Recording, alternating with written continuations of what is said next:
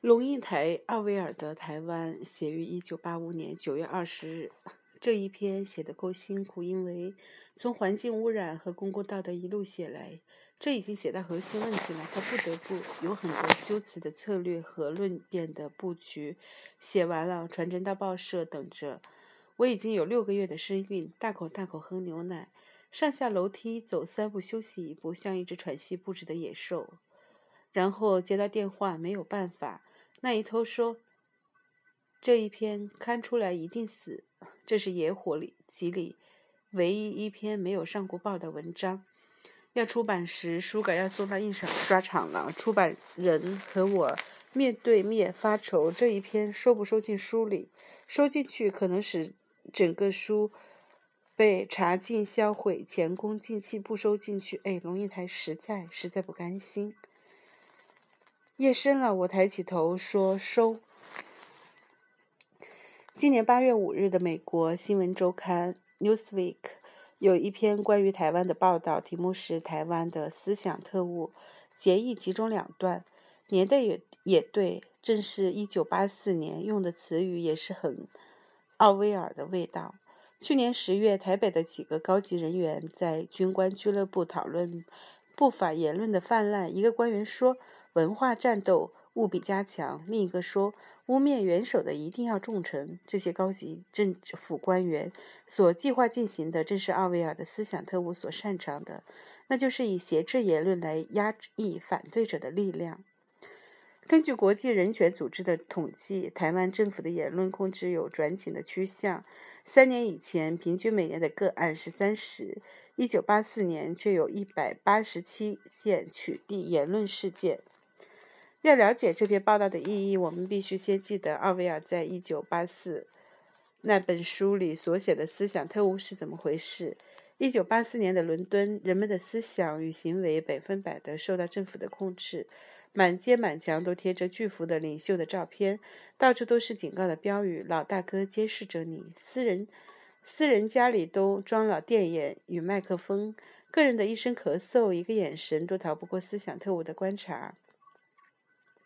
连写日记，把个人的思想记录下来，都有被抓去判死刑的危险。人们只能够发表政府认可的言论。新闻周刊的记者把台湾与一九八四相提并论，会使许多人觉得过分。今日的台湾绝对不是奥威尔笔下的恐怖世界，文革时代的中国大陆倒可能有所过之。可是，不管这两位记者的比喻是否够火，他们的报道中举证历历有名有姓，而且不失公正。一方面列出台湾政府查封杂志的个案，一方面也解释许多党外刊物确实缺乏专业道德。该篇报道以一位反对人士的话作为结论：我们期望不高，但我们会奋斗到底。新闻周刊有世界性的影响力。这样一篇报道，直接的塑造了千百万人对台湾的印象。所以，我们该怎么办？最简单的，我们可以不理不睬，假装没事。但这太危险了。台湾的政治处境已经够困难，再自绝于世界的舆论，等于自我流放。或者，我们也可以对新闻周刊提出抗议，甚至找个记者，找这个记者的麻烦，采取一些报复的措施等等。但是这不仅是愚蠢，而且也办不到。对方可以理直气壮地说：“请你指出报道中有哪一件不属事实，既是事实，还有什么抗议或报复的余地？”第三个可能的应付应付对办法是从今以后我们努力的作秀，保持一个开放民主的形象。也就是说，政府一切控制言论的作为，查禁报纸、杂志或检查没收书籍等等，都在暗中进行，不让外人发现，外人也就无从报道。在教育水准这样高的台湾，这个保密方法大概是行不通的。更何况，懂得中文、了解台湾的外国人也很多。发生在台湾的世界，比如中立世界与美丽岛世界，往往在国外的消息比岛内的多。为民主作秀是骗不了人的。最后一个办法，就是诚心诚意的自我检讨了：我们的言论够不够自由？许多人会马上回答：啊，那比起以前好太多了。台湾一年比一年开放进步，这我也同意。许多现在能借助文字的。言论是十年前所不敢想象的，但是比从前好，并不代表就够了。言论够不够自由这个问题，其实完全要看人们需求有多少。对自由的需求高于它的现有的供给，就是不够；反之就是够。那么，台湾的自 言论自由够不够呢？显然不够。如果世界人权组织的估计是正确的，那么每一年平均政府要用各种方式取缔非法言论三十次，今年则暴增到近两百次。这种政府与民间的冲突原因，讲白了就是一个要说话，一个硬不准他说。也就是说，政府所限的言论尺度不不令人满意。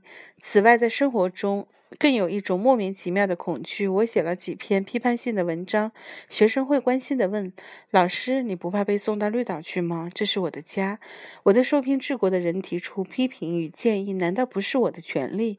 我为什么要到岛国去、绿岛去？而事实证明，从来也没有任何政府机构骚扰过我。但问题的重点是，为什么有这种恐惧？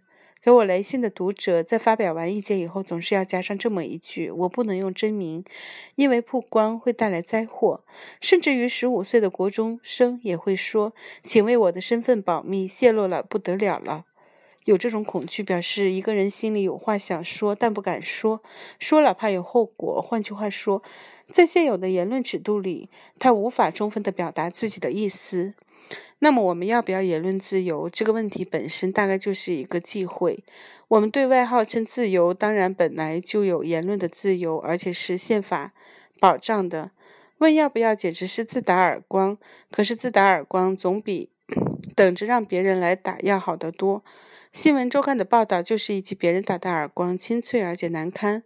在承认我们没有真正的言论自由之后，许多人又会说，自由开放是个危险的东西。咱们大陆就是这样丢掉的。你看，有些政界发表会上，候选人黑白乱讲，选民偏偏要上当。你看多少留多少留学生，不是一出去就变了吗？思想言论一放开，台湾的安定稳定就要受到破坏，所以控制言论是必要的。这种说法似是而非，其实是没有深思的结果。选民为什么受哗众取宠的人的迷惑？留学生为什么一出国就变？因为在一个言论受到操控控制的社会里，选民的知识就像饲料管中的灌输下来的猪食，是强喂的，而且只有 那么一种。既然没有多种思想饲料让他自己做选择，他就从来没有机会学习如何去辨别品味。识别良劣。留学生在台湾时，由教科书与报纸中对事实形成一种看法；到了国外，突然发现了未经封锁的消息与资料，对事情提出完全相反的诠释。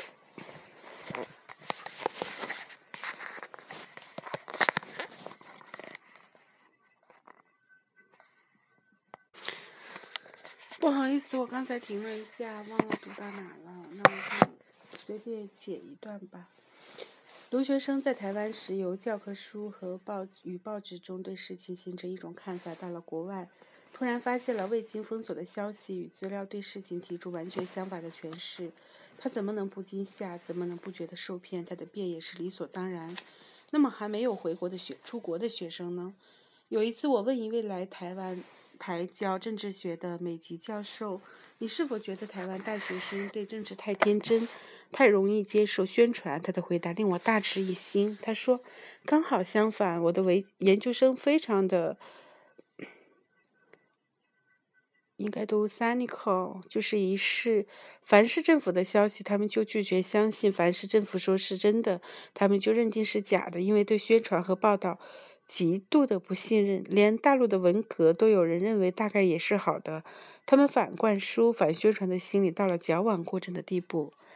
我不知道这位外籍教授所描述的情况有多普遍，但是不论是否普遍，问题严重的症结还是很清楚地暴露了出来。在明智大开、教育普及的今日台湾，封锁消息、控制言论的做法不但达不到安定、稳定的目的，而且正在收到恶劣的反效果。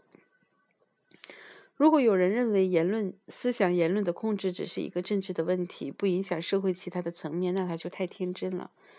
让我们看看培养社会中间的大学教育，一方面，我们说要培育英才，读社会科学的要学会慎思明辨，读人文艺术的要格物致知，读自然科学的要更要有锲而不舍、打破砂锅问到底的精神。所谓的慎思明辨、格物致知、打破砂锅的，指的都是同一个原则：对真相、真理全心全意的追求，学问由此而来。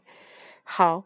这似乎是高等教育一个最基本的精神。问题是，另一个方面，学生到图书馆里翻开英文的百科全书，找到中华民国或蒋介石那几页，发觉有关单位已经把一些文字用墨黑一行一行划掉，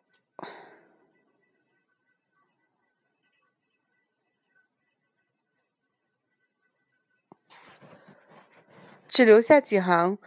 他本来就知道的。他读中国文学史，学到五四运动，就想看那个时代的小说。老师说是禁书不能看，没有。他逛到书店，抽下一本台湾倒印的英文的旅游指南，发现有一页空白，参差不齐。原来指南里有关中国近代史的简历没有印出。在课堂上，他可以偶尔问一个存疑已久的问题。老师说：“我们还是不要碰这个题目，不方便。”他也可以为。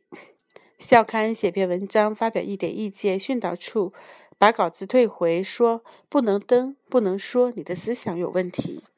一方面鼓励学生去努力的追求真理真相，一方面又用各种手段防止学生得到某种知识。学生难道是智能不足？我们希冀他不会发现这两种态度间的严重冲突。这种掩藏式的做法，不仅暴露出执政者及教育者的虚伪，而且更可笑的，他根本行不通。思考是追求真理的工具。学生一旦获得这个工具，我们就不可能对他说：“你去治学问，但不要碰政治。”比如说，一个有能力深思经济问题、文学问题的能人，他一定也有能力分析政治问题。反过来说，如果我们执意不让学生在政治问题上刨根问底，唯一的办法就是根本不教他追求真理的原则和方法，不给他思考那个刨根问底的工具。但是这样一来，我们还谈什么教育？在一个百般禁忌的社会里，我也怀疑会有真正伟大艺术作品的产生。艺术创作是一种技能，禁忌。在自由的环境下，每一个人都能竭尽所能的去发展他的才智。作家没有他不敢写的题材，画家没有他不敢画的意象，评家没有他不能攻击的对象，剧作者没有他不可表现的理念。只有在这种尽情发挥、全面竞技的情况下，才可能创造出真正尖端、真正伟大的作品来。而台湾的艺术家则在层层的束缚中创作，像一群困在窄池里的青蛙。有太多太多的书禁读，太多太多的题材，作家不敢写，歌手不敢唱，画家不敢画。写成了禁书，唱了唱了陈禁歌，画了陈禁画。于是每个人都小心翼翼的在一个许可的小范围里发挥有限的想象。我曾经问一位电视编剧，为什么这么多古装历史剧？他的答案很安全，很简单，为了安全。这种情况就像运动员绑着一条腿单足赛跑。我们如何期待伟大的中国作品？十年来，台湾在言论尺度上放宽，大概是每个公民都能感觉到的。党外刊物有些言论虽然很缺专业的水准，却正可以用来证明台湾的民主在不断的茁茁壮成长中。也因为这种很明显的进步，《新闻周刊》把台湾比作奥威尔的警察统治世界，就显得很过分。但是过分归过分，有许多事实是我们所无法否认的。与其做情绪上的反应，不如利用这个清脆的耳光来做一番冷静的自省。言论控制的目的在哪里？手段是否合适？效果如何？最重要的，究竟有没有控制的必要？控制思想有什么严重的后果？合不合台湾现状与未来的需求？